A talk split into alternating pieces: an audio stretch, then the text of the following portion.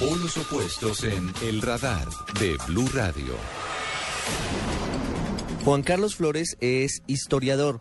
y es una de las personas que más conoce Bogotá. Ha sido concejal en varias oportunidades, ha intentado llegar a la alcaldía de la capital del país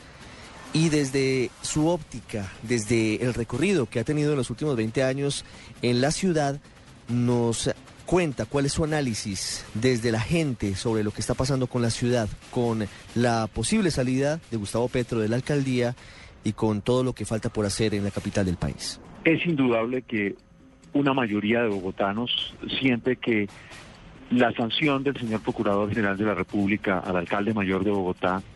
15 años eh, de inhabilidad en sus derechos políticos, es eh, demasiado dura. Esta sanción está originada en una ley código disciplinario único, que en su momento los medios de comunicación llamaron el código talibán y que en el año 2001 fue aprobada por todas las bancadas del Congreso. Una de las paradojas de esta sanción es que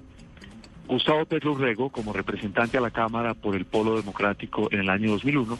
fue uno de los parlamentarios que votó a favor de este código disciplinario único o ley talibán, como hace un momento recordaba, fue denominada en ese entonces por un amplio sector de la opinión pública. La sanción entonces es a todas luces por su dimensión injusta, eh, piensa una parte considerable de la ciudadanía. Al mismo tiempo, no podemos olvidar que existen unos hechos reales por los cuales el alcalde, independiente de esta sanción, debe responder. La decisión del señor alcalde mayor de Bogotá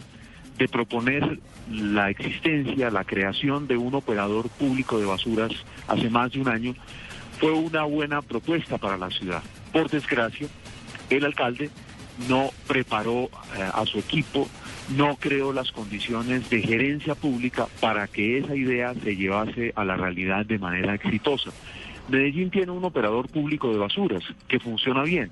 Sorprende que en aquel entonces ni el alcalde ni, ni sus colaboradores en la empresa Acueducto, en la entidad encargada del manejo de las basuras en la ciudad, se tomaran el trabajo de viajar a Medellín para aprender de esa experiencia. Es entonces importante señalar que debe distinguirse entre la extremada dureza de la sanción que se le impone al señor alcalde mayor y las responsabilidades que el alcalde debe asumir ante los bogotanos por su enorme incapacidad en la gestión. El alcalde Petro ha resultado muy bueno para comunicar, muy bueno para debatir, para convocar a sus seguidores, pero los hechos demuestran, y así lo piensa la gran mayoría de los bogotanos, que como gerente público, como administrador de la ciudad, como persona que debía preocuparse del día a día de los asuntos y de los problemas urbanos, el alcalde ha resultado un desastre. Tenemos entonces en el doctor Petro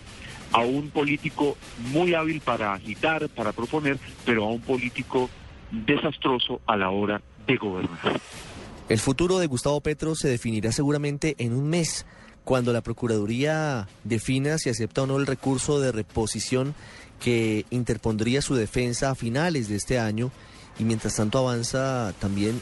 un caso por los mismos hechos interpuesto por el alcalde Petro ante la Corte Interamericana de Derechos Humanos. Una pausa y ya regresamos al radar.